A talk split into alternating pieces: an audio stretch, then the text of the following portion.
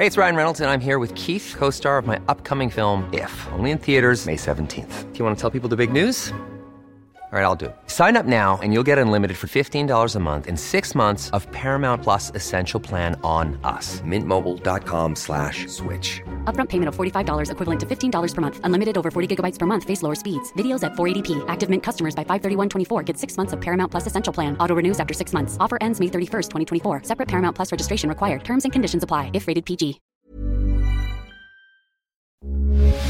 Radio, con la H que sí suena y ahora también se escucha.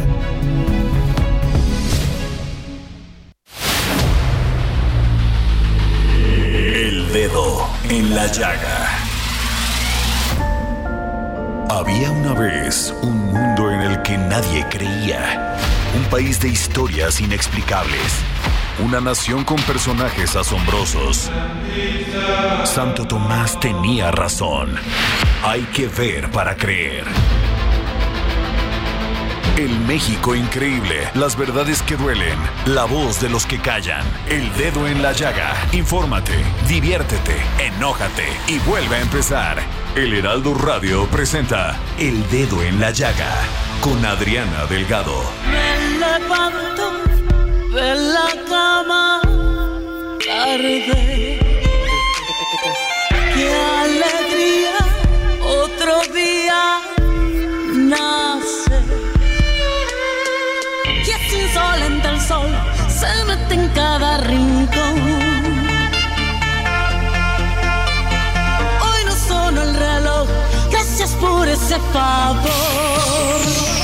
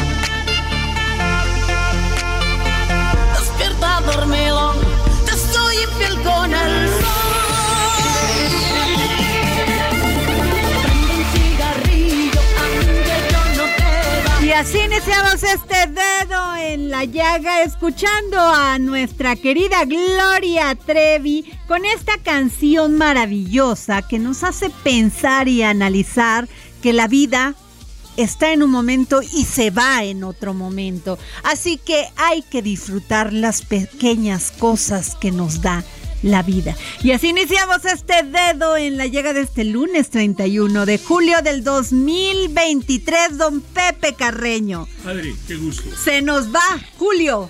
Se fue. Y ahí viene agosto. Ya se fue. Hasta hoy, hasta hoy. Hasta hoy, ya se fue. ya. Hasta hoy. Pero ya pasaron tre- 30 días y medio. Así es, y ya vamos a la mitad del año, ¿eh? Ya vamos a iniciar el, el otro, los otros seis meses que se ven Que se van cortitos. y se ven, bueno, pues quién queda de candidato del frente, quién queda candidato de las corcholatas, ¿Cómo cómo viene el informe del presidente Andrés Manuel López Obrador, qué va a informar a la nación. En fin, así iniciamos este dedo en la llaga y nos vamos a un resumen noticioso con Héctor Vieira. El presidente Andrés Manuel López Obrador descartó tajantemente una reunión con madres buscadoras de México. Cuestionado sobre esta petición, el mandatario federal dijo que Luisa María Alcalde, secretaria de Gobernación, y Alejandro Encina, subsecretario de Derechos Humanos, Población y Migración, se reúnen constantemente con grupos de familiares de víctimas de desaparición. Sin embargo, rechazó rotundamente una reunión privada con ellos. México se sumaría al plan de paz que presenta Arabia Saudita en las próximas semanas, siempre y cuando participen y sea aceptado por los gobiernos de Rusia y Ucrania.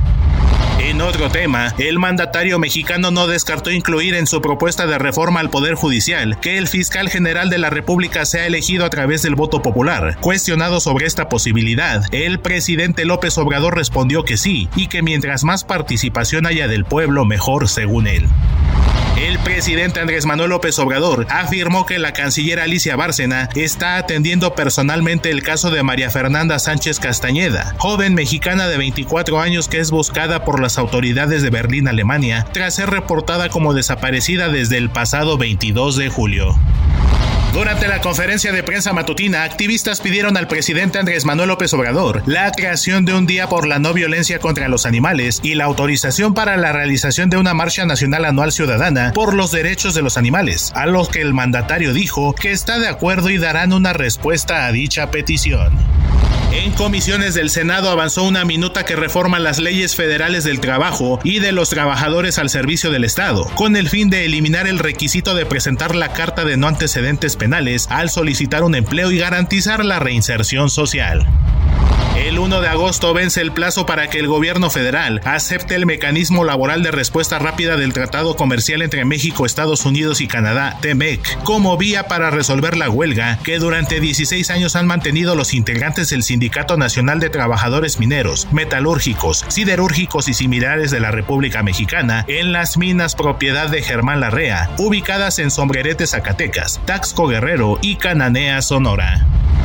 El empresario José Guadalupe Fuentes Brito, quien impulsaba el proyecto de Marcelo Ebrard en Guerrero, fue asesinado a balazos junto con su hijo José Manuel Fuentes Calvo en la autopista del Sol México-Acapulco, donde un comando los despojó de la camioneta en la que viajaban. En el ataque, su esposa Gabriela N. quedó gravemente herida. Elementos del Ejército y la Guardia Civil de Michoacán se movilizaron ayer domingo al municipio de Parácuaro, donde grupos criminales lanzaron explosivos desde drones. Los artefactos explosivos, controlados a distancia, detonaron en los techos de viviendas de la cabecera municipal.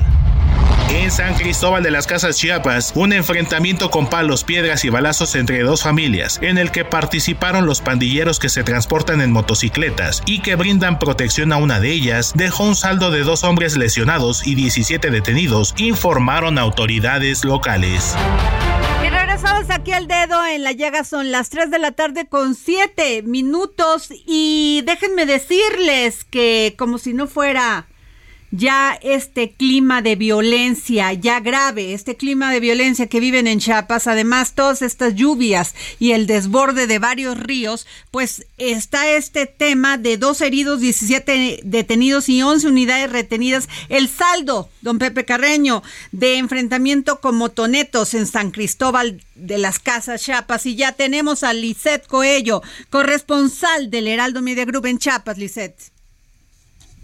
¿Qué tal? Muy buenas tardes. Efectivamente, como lo comentan, 17 personas detenidas y dos eh, personas lesionadas con arma de fuego fue el saldo de una riña registrada la mañana de este domingo sobre la calle Remesal a la altura de Ejército Nacional en el barrio Guadalupe en San Cristóbal de las Casas aquí en el estado de Chiapas, mismos que se derivaron de un problema familiar. Los hechos se registraron alrededor de las 5 de la mañana cuando eh, dos grupos de personas donde se vieron involucrados este integrantes del grupo delictivo Los Motonetos, pues se enfrentaron con palos y piedras, además realizaron detonaciones de arma de fuego, en donde resultaron dos personas lesionadas que fueron trasladadas a un osocomio para su atención y se reportan estables. De, inmediatamente después las autoridades pues llevaron a cabo un recorrido en la zona en donde pues detuvieron a 17 personas Así también se aseguraron 10 motocicletas, una camioneta y un arma corta que fueron entregadas al Ministerio Público, la Fiscalía General del Estado, la Secretaría de Seguridad y Protección Ciudadana, así como también la Policía Municipal, el Ejército Mexicano y la Guardia Nacional, realizaron posteriormente recorridos para restablecer el orden en esta zona de San Cristóbal, que viene pues a registrar este enfrentamiento justo en el periodo vacacional de verano, uno de los más fuertes para este municipio y que lamentablemente pues ya redujo su afluencia en estos momentos. Este sería el reporte. Gracias. Gracias, Liseco Ello, corresponsal del Heraldo Media Group en Chiapas. Y fíjense, don Pepe Carreño, que este fin de semana, pues este, un avión Cessna 650 que salió de la ciudad de Veracruz y que se dirigía a, Toluca, sufrió un accidente y cayó en las aguas del recinto portuario de Veracruz. Tres personas fallecieron, entre ellas Daniel Flores Nava, director general de la empresa Proyecta misma que estaba, este, misma que bueno, eh, se, este, es, esta persona, Daniel Flores Nava, este empresario era cercano Adán Augusto López Hernández. Pero también este fin de semana, don Pepe, muere el empresario Daniel Flores Nava, eh, perdón, este José Guadalupe Fuentes en este en Guerrero también, pero es él sí fue este pues eh, robo, baleado, no sabemos si fue robo, si fue un ajuste de cuentas, pero bueno, vamos con Juan David Castilla, corresponsal del Heraldo Media Group en Veracruz, por esta avioneta Cessna que cayó al mar en el recinto portuario. Eh, Juan David Castilla. Hola, ¿qué tal Adriana? Te saludo con mucho gusto desde la entidad veracruzana. Efectivamente, con esta mala noticia, Adriana, de que tres personas murieron tras el desplome de una aeronave en costas del puerto Jarocho. Eh, como bien lo comentabas, Adriana, entre ellos viajaba el empresario Daniel Flores Nava, muy cercano al exsecretario de Gobernación, a don Augusto López Hernández. Eh, Daniel Flores era propietario de esta avioneta tipo Cessna 650, matrícula XDVFJ, que se desplomó la noche del pasado viernes en las costas veracruzanas. Tras este hecho, Adriana Adán Augusto, aspirante a la Coordinación Nacional en Defensa de la Cuarta Transformación, anunció la cancelación de los eventos políticos que le restaban durante el pasado sábado 29 de julio. Eh, decirte, Adriana, que la Agencia Federal de Aviación Civil dio a conocer que ha iniciado una investigación luego de este accidente donde fallecieron el pasajero Daniel Flores pero también el piloto Héctor Priego y el copiloto Jorge Gerardo Rubí. Este avión, Adriana, eh, despegó el pasado viernes 28 de julio a las 20:49 horas del puerto de Veracruz, iba a Toluca, Estado de México, y los restos fueron localizados al día siguiente en aguas cercanas al puerto Jarocho. Eh, lo que se sabe es que están investigando, Adriana, y hasta este momento no se ha informado sobre las causas de este lamentable accidente, Adriana. Muchas gracias, Juan David Castilla, corresponsal del Heraldo Media Group en Veracruz, y me voy a con y me voy con Carlos Navarrete, corresponsal del Heraldo Media Group en Chilpancingo, Guerrero. Por este asesinato del empresario José Guadalupe Fuentes Brito, cercano a Marcelo Ebrat. Juan, este Carlos. Hola, buenas tardes. Efectivamente, comentarte que el conocido empresario José Fuentes Brito, de 49 años de edad, quien además era promotor en la región centro de Guerrero de la candidatura de Marcelo Ebrard, fue asesinado a balazos la noche del sábado junto a su hijo José Manuel, de 20 años, cuando circulaban sobre la autopista del Sol a la altura del municipio de Eduardo Neri. De acuerdo con reportes policíacos, José Fuentes Brito viajaba sobre la autopista con dirección a Chilpancingo a bordo de una camioneta de su propiedad, acompañado de su hijo José Manuel y de su esposa, de nombre Gabriela, de 42 años, quien resultó lesionada. Reportes policíacos indican que aproximadamente a las 8 de la noche, cuando pasaban por el kilómetro 232 de la autopista, hombres armados los interceptaron y les dispararon para robarle la camioneta en la que viajaban, perdiendo la vida el promotor de Marcelo Ebrard y su hijo.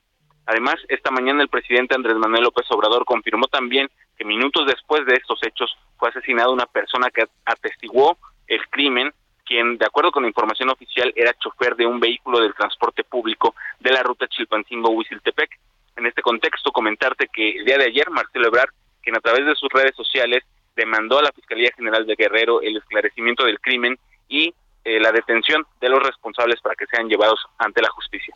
Es que mi reporte. Muchas gracias, Carlos Navarrete, corresponsal del Heraldo Media Group en Chilpancingo.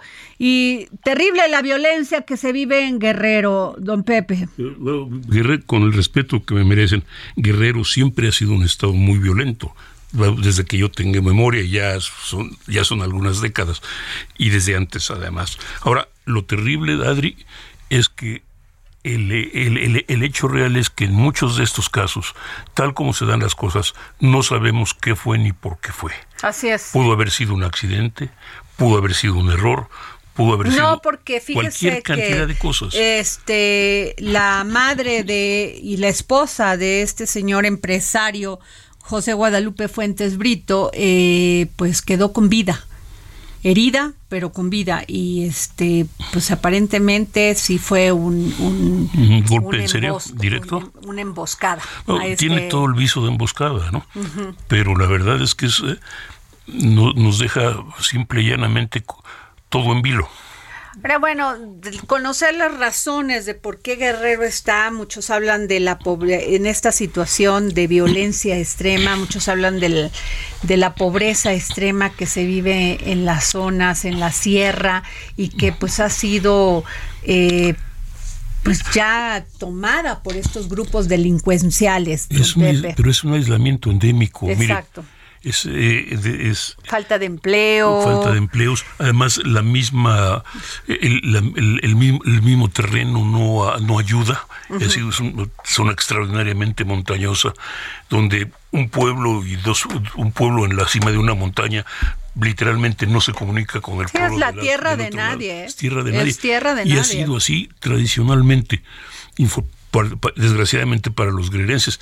Y solo eh, las zonas de tierra caliente o, o a co- la costa Que grande. fíjese que esto me lleva, usted que dice tierra caliente, por, pues así se conoce esta zona, que en un artículo de la BBC de Londres, este, señalaban que en México hay más crimen organizado en las zonas con climas cálidos. Qué curioso, ¿no? Pues, si considera usted que en las zonas de climas cálidos son en algunos casos donde están los puertos Ajá. y las vías de acceso Claro. reales. Tiene usted toda la razón en ese sentido. Don Pepe, me voy a, tenemos a Gerardo Rodríguez, director del Departamento de Relaciones Internacionales y Ciencia Política de la Universidad de las Américas en Puebla. Gerardo, ¿cómo estás, querido Gerardo, compañero? Eh, querida Adriana, queridísimo Pepe, un gusto estar en tu programa. Oye, estamos hablando de este asesinato terrible, esta emboscada al empresario José Guadalupe Fuentes Brito, donde lo mataron a él, mataron a su hijo y, a su, y su esposa quedó gravemente herida. Sí, un, terrible eh, caso de nuevo de violencia política, porque no podemos eh, dejar de señalar, como lo señaló el propio ex canciller Ebrard y suspirante a la presidencia de la República, alguien muy cercano a su campaña. Entonces, lamentablemente vamos a tener que sumarlo a las estadísticas de personas vinculadas ya a las campañas presidenciales y electorales al 2024. Híjole, Gerardo, y este e- es terrible lo que tú dices porque hablar ya de violencia política nos lleva a otro derrotero, a otra a otra realidad, don Pepe Carreño. Mira, Gerardo, eh, es que lo terrible de esto es que casi me estás hablando de una violencia terrible entre hermanos, porque eh, hay que recordar que el, que el estado de Guerrero es gobernado por Morena. Así es, y, y- algo que vamos a ver, y ya lo advertíamos en algunas columnas de cuarto de guerra sobre violencia política, a la, el presidente de la República, al adelantar los tiempos electorales, adelantó lamentablemente un fenómeno que es la violencia política. Y se va a presentar, Pepe, en los estados de Morena, porque gobiernan 22 entidades de la República. Entonces, eh, eh, es terrible lo que te voy a decir. Es más peligroso ser político en estas épocas electorales que ser periodista en este país. Wow.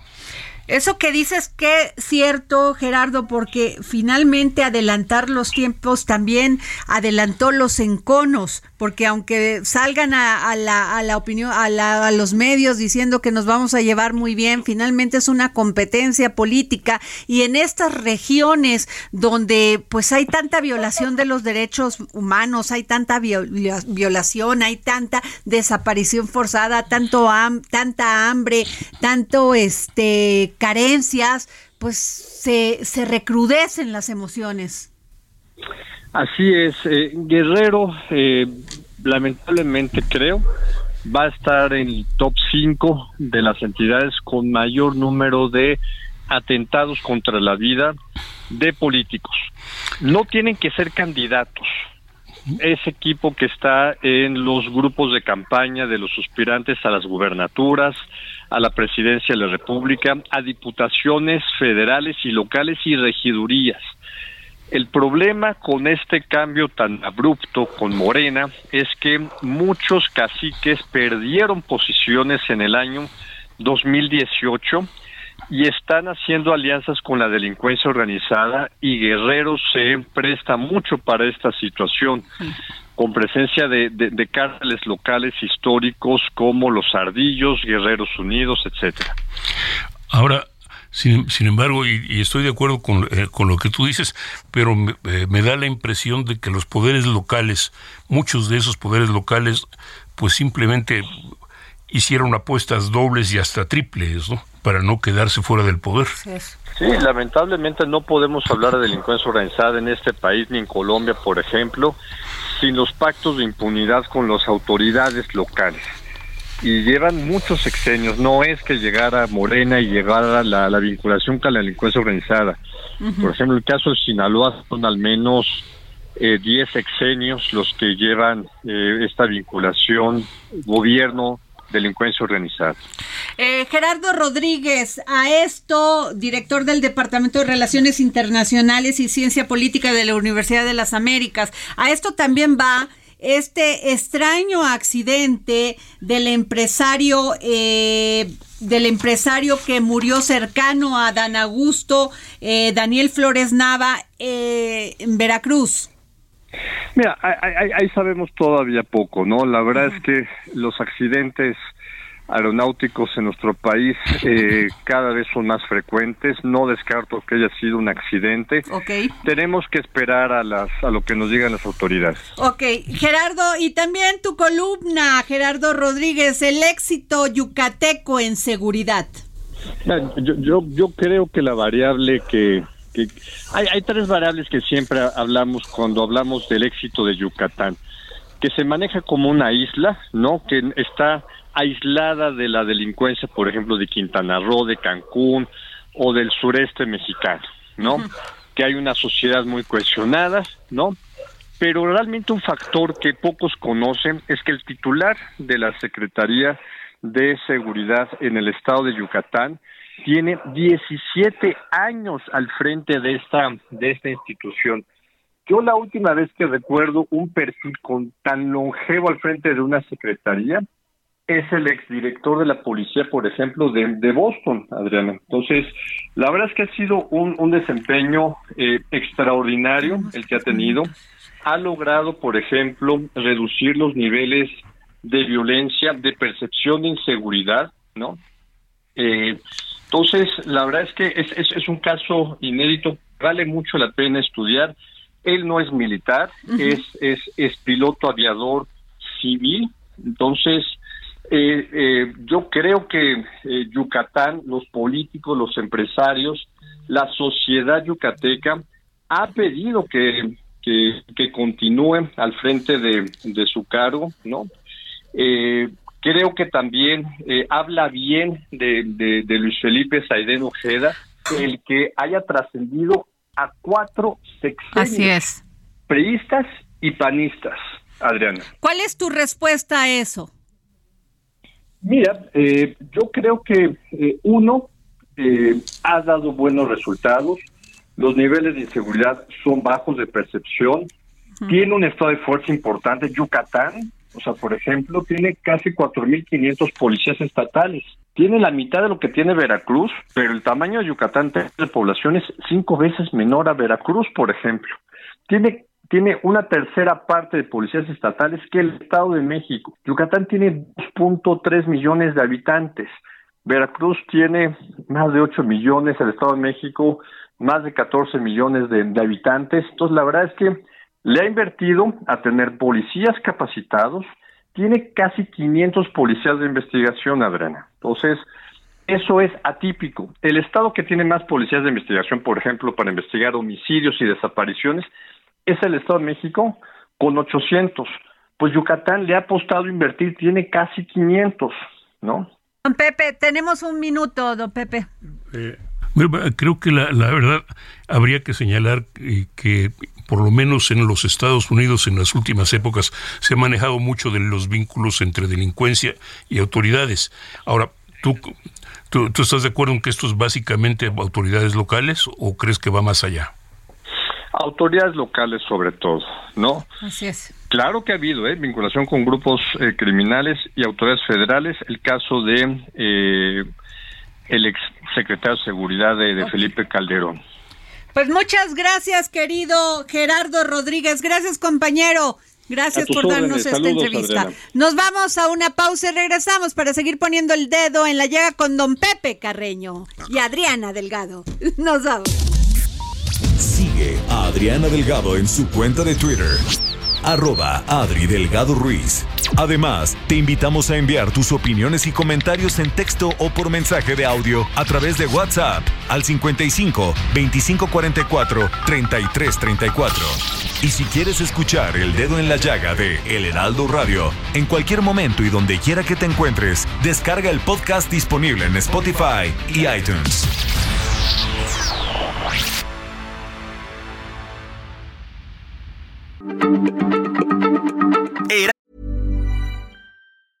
Many of us have those stubborn pounds that seem impossible to lose, no matter how good we eat or how hard we work out. My solution is PlushCare. PlushCare is a leading telehealth provider with doctors who are there for you day and night to partner with you in your weight loss journey. They can prescribe FDA-approved weight loss medications like Wagovi and Zepbound for those who qualify. Plus, they accept most insurance plans. To get started, visit plushcare.com slash weight loss. That's plushcare.com slash weight loss. Aldo Radio, la H se lee, se comparte, se ve y ahora también se escucha.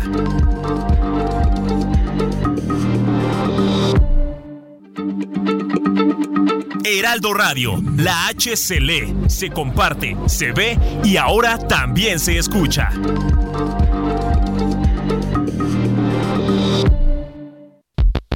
A Adriana Delgado en su cuenta de Twitter en arroba Adri Delgado Ruiz. Y envíanos tus comentarios vía WhatsApp al 55 25 44 33 34 o 55 25 02 21 04. Y regresamos aquí al dedo en la llaga, don Pepe Carreño, y le voy a comentar que la gobernadora Mara Lezama Espinosa se unió con la titular de la Secretaría de Seguridad y Protección Ciudadana, Rosicela Rodríguez, con quien platicó sobre las acciones y avances en la estrategia de construcción de la paz y tranquilidad en Quintana Roo, así como el trabajo que se ha realizado en coordinación con el gobierno de México para el traslado de reos de peligrosidad a otros penales y reducir la sobredensificación de las cárceles en Quintana Roo.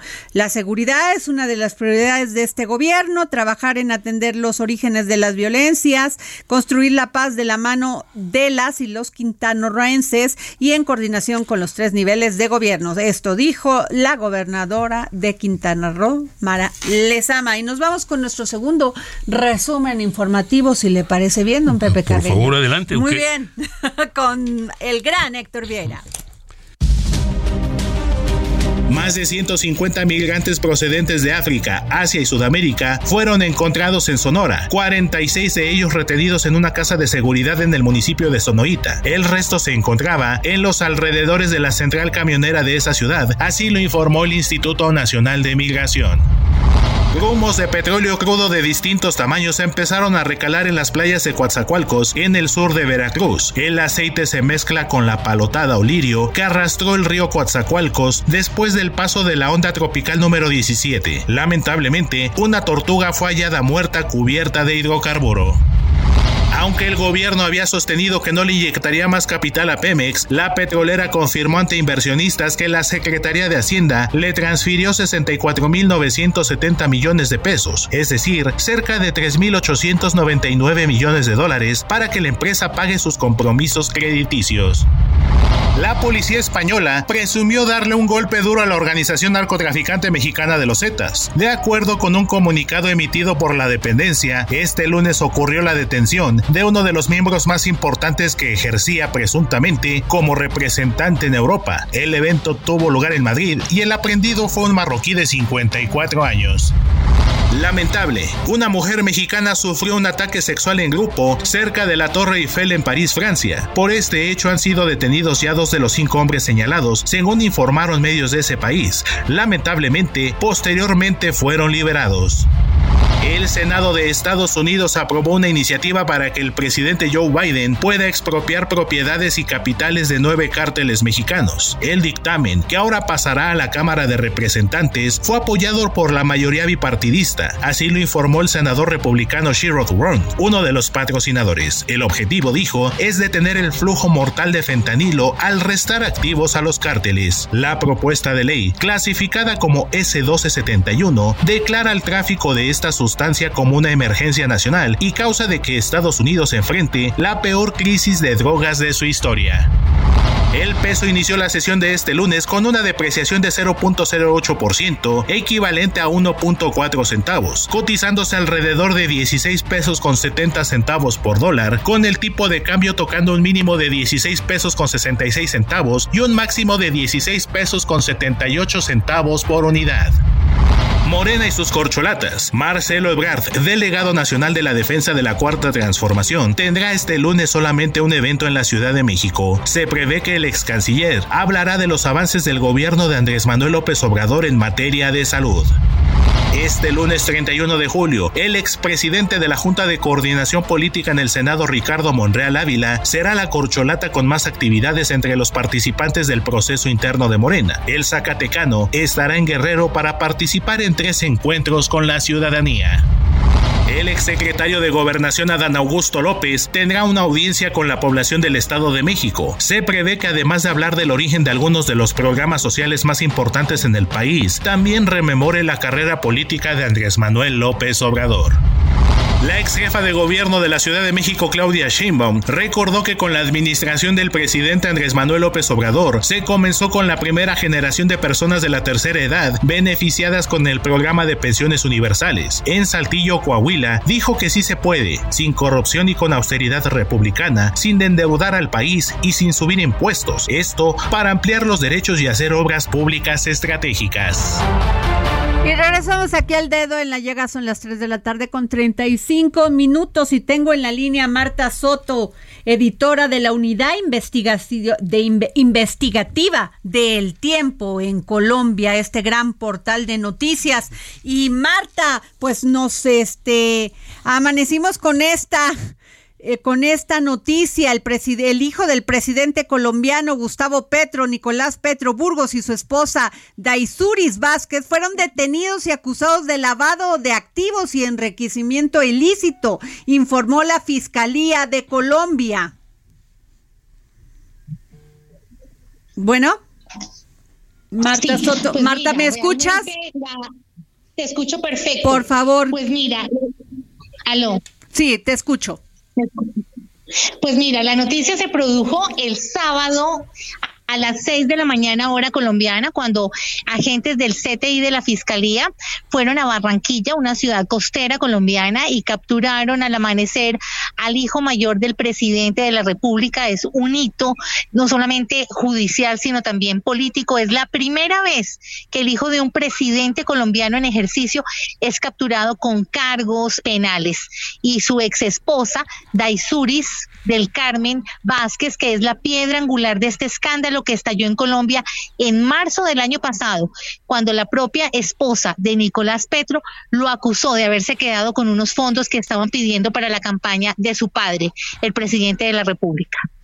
Eh, mi querida Marta Soto, Nicolás Petro Burgos, el primogénito del presidente de Colombia, Gustavo Petro, dicen que se apoyó en el apellido paterno para entrar en la política pero esta investigación le dio un giro total al tema y me llama la atención el comentario de su papá, el presidente de Colombia, que dice, bueno, como padre me duele mucho, pero apoyo a la fiscalía.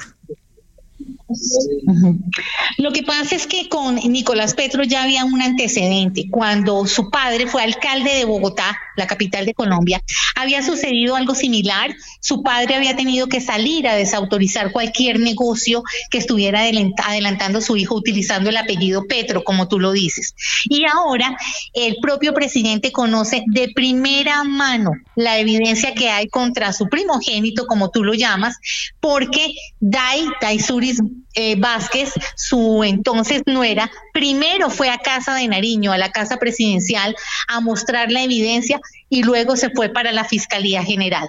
Así que su padre desde el principio, eh, en un tema que le han halagado incluso algunos sectores de la oposición, manifestó que no iba a intervenir y pidió que la Fiscalía procediera contra su hijo como lo está haciendo a tan solo ocho días de que su padre cumpla su primer año de gobierno. Oye, Marta Soto, editora de la unidad investigativa de, de este gran portal en Colombia, El Tiempo. Fíjate que ay, me llama atención de esto que dices cuando fue este, cuando estuvo en otro cargo Gustavo Petro, habló de su hijo y este y él él comentó de Nicolás Petro, él se crió en Córdoba, estudió allá e hizo la universidad ya derecho. Realmente nunca tuvimos la oportunidad de convivir, no lo crié, esa es la realidad. Bastante fuerte ese comentario, efectivamente incluso algunos sectores de la familia Petro salieron a lamentarlo porque están diciendo que el presidente no está asumiendo la responsabilidad. Pero lo que es cierto es que aquí en Colombia y en todo el mundo las responsabilidades penales son individuales. Y ahora, sin embargo, aunque las responsabilidades son individuales, es evidente que políticamente este hecho judicial va a impactar la gobernabilidad del presidente Gustavo Petro en momentos en que ya la tiene difícil porque a una semana de cumplir el año de gobierno eh, tiene la coalición de gobierno eh, con fisuras, eh, está con problemas con varios partidos que lo habían apoyado antes en el legislativo y ahora esto se suma a otros escándalos que han surgido directamente del Ejecutivo. Aquí José Carreño, editor de El Heraldo, editor internacional del Heraldo. Para mí lo interesante es primero que el hecho como tal, el arresto, es inédito no solo en Colombia, es literalmente inédito en América Latina, para no decirlo de otra forma.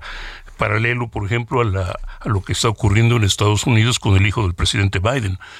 Y en el término de, la gobernabilidad de Colombia me duele escuchar eso, porque se esperaba que pues fuera un gobierno de alternancia importante, el de, el de, el de, el de, el de Petro. José, pues eh, digamos que el hecho de que este escándalo eh, vincule al, al hijo del presidente por supuesto que marca un hito a nivel de América Latina. Eh, pero en, en, lo que tú dices de que te duele porque este gobierno podía marcar, digamos, la diferencia con los gobiernos de derecha que venían, no es solamente por este caso. Ya venimos de otros escándalos. Eh, ustedes supieron porque fue público que el entonces eh, embajador de Colombia en Venezuela, Armando Benedetti, también se filtraron unos audios en donde él aseguraba que habían entrado de manera opaca 15 mil millones pesos a la campaña de Gustavo Petro.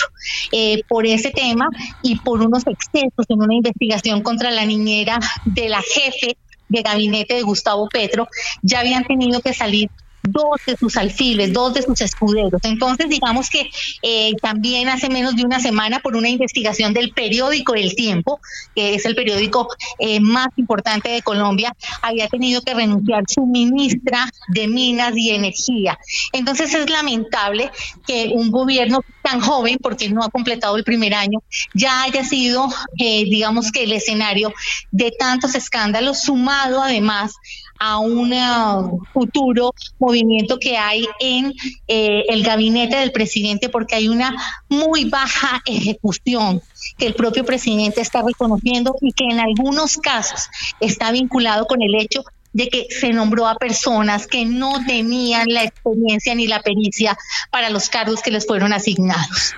Eso parece ser el mal general de América Latina, pero en el caso de Colombia, eh, ustedes tienen una historia muy larga de, por un lado, de estar luchando con grupos subversivos, con inestabilidad, al mismo tiempo de haber mantenido un gobierno, una economía bastante, bastante sólidos, bastante, bastante estables, con todos, los, con todos sus problemas.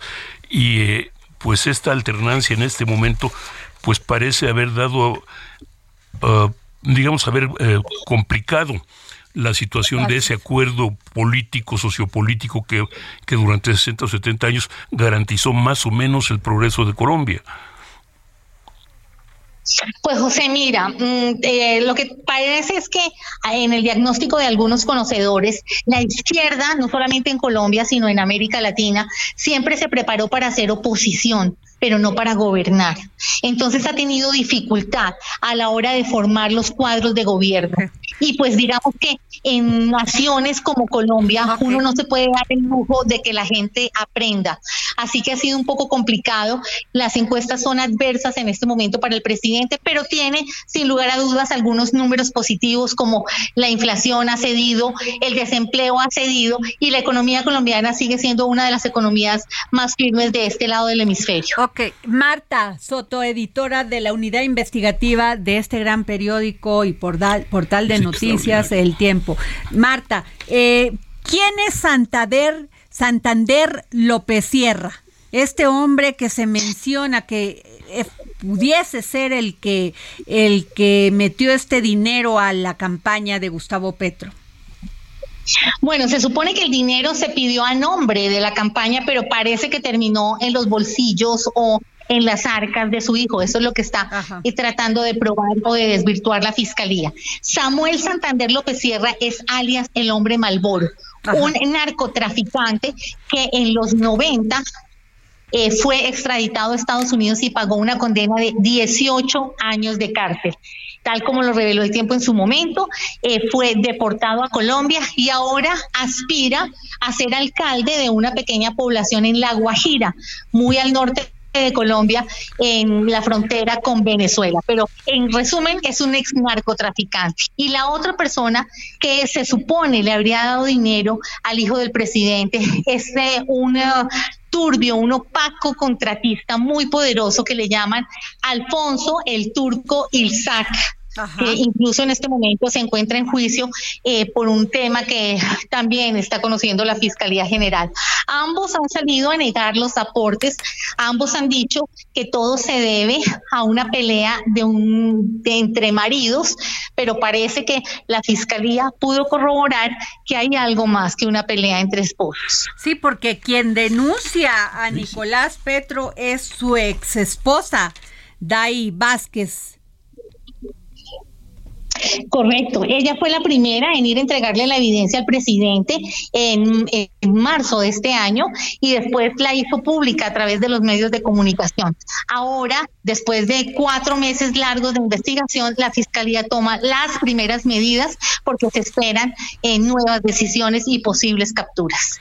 Muchas gracias, Marta Soto, editora de la unidad investigativa de este gran periódico diario en Colombia y gran portal de noticias El Tiempo. Gracias, Marta, por, por tomarnos la llamada para el Heraldo Media Group. Un abrazo para ustedes, hasta, luego. Pues ahí está, don Pepe. Es brutal. Yo solo puedo decir que es brutal en todos los sentidos. Esto es políticamente es dificilísimo en Colombia, porque tal como dijo Marta, hay una situación política complicada, una situación política complicada dentro del partido, dentro de la coalición de gobierno, pero además complicada por la animal, por la enemistad o la competencia tanto del Partido Liberal como del Partido Conservador, que fueron los dos poderes tradicionales. Eso no ayuda al, presidente Petro y solo está en el primero de sus cuatro o cinco años de gobierno. Pues, al parecer, el presidente Gustavo Petro no va a defender ni va a meter las manos por, su hijo Nicolás Petro. y le desea mucha suerte y le desea también una reflexión sobre sus errores. Mira, políticamente creo que es lo sabio familiarmente posiblemente lo sea también, porque sabemos que nunca fueron muy cercanos. no era la primera vez, como lo dice Marta Soto, y, ya no era la primera vez. hacía, ¿eh? Así que estamos hablando de una mala relación ya de, o, o de una relación lejana de, ya desde hace rato. Bueno, pero esto manda un mensaje de un presidente que asume el papel de presidente de, de todos los colombianos y hace un lado, fíjese qué momento tan duro, porque no deja de ser tu hijo, pero la legalidad está por encima de tu pariente, de tu hijo, de tu, aunque No, te duela. y aquí también habría que señalar el tema del hijo de Biden, de Hunter, Ajá. que también está en problemas y el, el padre no ha dejado de apoyarlo, pero también ha dejado seguir los procedimientos. Ha sido cuidadoso, ha sido- también Así es es, importante. así es, don Pepe. Bueno, seguridad y el momento económico de México según la visión desde el exterior y este es uno de sus temas. Aquí seguridad, seguridad, seguridad en la columna de don Pepe Carreño que la puede encontrar hoy en la página 28 de la sección Orbe del Heraldo de México impreso, don Pepe. Mira, el punto es muy simple. Esto es, el tema de seguridad es uno de los temas im- importantes en México. Lo hemos estado- este programa ha sido en gran medida un reflejo de eso. Pero el tema es que no se queda solo en México y no es la primera vez, no es, no es que sea el, ah, un tema nuevo. Tenemos un problema de seguridad con nuestro principal socio comercial, los Estados Unidos. Ellos aseguran que la frontera no solo es vulnerable a migrantes normales, sino que detuvieron la, el- sino que por lo menos uno de los refranes es que dicen que el año, el año pasado detuvieron a por lo menos 98 Terroristas. posibles ter- o personas inscritas en la lista de terroristas y que hay alrededor de 140 más que andan prófugos. Esto tiene un impacto sobre el, para bien o para mal, Pero tiene un impacto sobre la economía. Pepe, porque ya es un tema de seguridad para eso. Siempre lo ha sido la frontera, pero ya hablar de terroristas en la frontera mexicana, Es, ah, pero siempre lo han hecho. Ahora, el problema con la- las listas de seguridad de los Estados Unidos ajá. es que con frecuencia no hace ninguna discriminación entre homónimos bueno, habla- a ver, y principalmente y menos con los árabes entre paréntesis eso es, eso es, es un gran punto, porque siempre el tema y el debate era, bueno, hasta este gobierno, el tema de las armas, ¿no? El tema de los narcotraficantes, que aparentemente ellos lo tenían controlado. Que entraba, que no entraba. Pero ya hablar de terrorismo, aunque ya los cárteles de la droga se, se, se- se, este, actúan como terroristas. Bueno, hay un punto interesante, el, que hay que decir que el presidente López Obrador cuestionó la semana pasada, pero eh, de acuerdo con la con, la agencia de, de antinarcóticos de los Estados Unidos, los cárteles mexicanos tienen presencia directa o indirecta en 100 países. Incluso, y eso quiere decir que incluso tienen algún tipo de contacto circunstancial, directo, como sea, con grupos como el Talibán o grupos como ISIS, es decir, grupos terroristas. Y esa es la gran preocupación de, la- de las autoridades estadounidenses en ese sentido. Para bien o para mal, correcta o incorrectamente, es un hecho que este es, es un punto que se está debatiendo, se ha debatido en el, de- en el Congreso de los Estados Unidos. Así es, don Pepe. Y este, el tema también del, como usted también lo menciona aquí, la importancia de el tema de la economía. Es que recuerden nada más dos cosas. México y Estados Unidos son dos países que están brutalmente integrados en lo económico. Y lo estamos viendo, lo hemos visto la semana pasada, en el sentido de que se dice de que la, el, la vinculación económica de México con los Estados Unidos es su principal arma en términos de desarrollo. Esto es un comercio de más de 800 mil millones de dólares al año. Eso es más de lo que, de lo que comercia internamente la Unión Europea. Híjole. Eso es- y estamos hablando de 800 mil millones de dólares al año. Ciertamente a los Estados Unidos les, les, les afecta, a nosotros nos afecta muchísimo más, evidentemente. Sí, no es una, nunca hemos tenido una relación, este, igualitaria, no para nada. tranquila, este, No, para nada. equitativa, Es simple. siempre ha sido No, una relación. es muy de- complicada. Y entonces, y en este sentido, pues es, eh, para bien o para mal también el país es vulnerable a la presión económica. Así es, fíjese que es muy interesante este el día de hoy, don Pepe, fíjese que Marcelo Ebrard este presentó su programa de presenta salud para todos, su propuesta de atención universal en México. Y pues él habló de, de este de dar prioridad a 37 millones de mexicanos que no tienen acceso permanente a estas atenciones y pues tener este tipo, a ver, por favor, ¿Qué no está contraponiéndose con lo que dice el presidente López Pues Obrador? primero yo no sabía que podían dar propuestas, pero pues ella, él ya este, pues, ahí sí la verdad, unos no ponen espectaculares, otros sí. Este, se supone que no era hablar de proyectos, sino de la cuarta transformación. Pero bueno, a mí me parece, don Pepe, una buen, un buen punto que pueda dar este que pueda dar, dar propuestas, porque el tema de salud es- ha sido uno de los temas más complicados para el gobierno del presidente Andrés Manuel López Obrador. y extraordinariamente controversial. Pero el, el hecho es que el, ah, pues es, es uno de los temas, pues sí, efectivamente es uno, es uno de los temas en los que más problemas se han registrado. Eh, Él le apuesta mucho a la tecnología y a producir nuestras propias vacunas, al tema de la prevención también de las enfermedades. Y yo pondría pues al tema de los de los medicamentos, don Pepe, porque uno de los grandes problemas que ha tenido el presidente López Obrador ha sido darle frente a eso. Ya ve los niños con cáncer, el, lo, el- lo abandonado que están los hospitales. Mire, la, la prevención, eh, lo, lo- lo bueno de la prevención es que tiene que ocurrir y que es positivo que se dé. Lo malo es que se, se tienen que complementar con la curación, con la resolución de la enfermedad. Así es. Y eso- te- y tener el equipo necesario y suficiente para darle, por ejemplo, la mastografía, don Pepe, creo que hay uno por estado. Imagínese, un mastógrafo.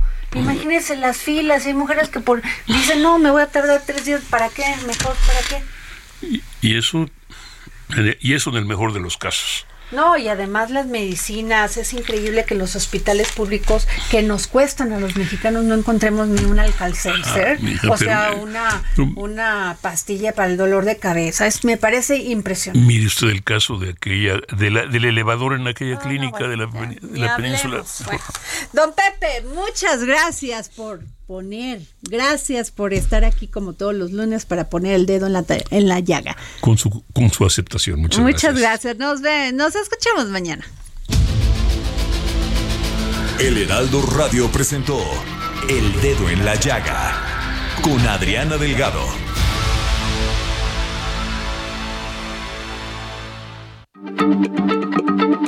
Heraldo Radio, la H se lee, se comparte, se ve y ahora también se escucha.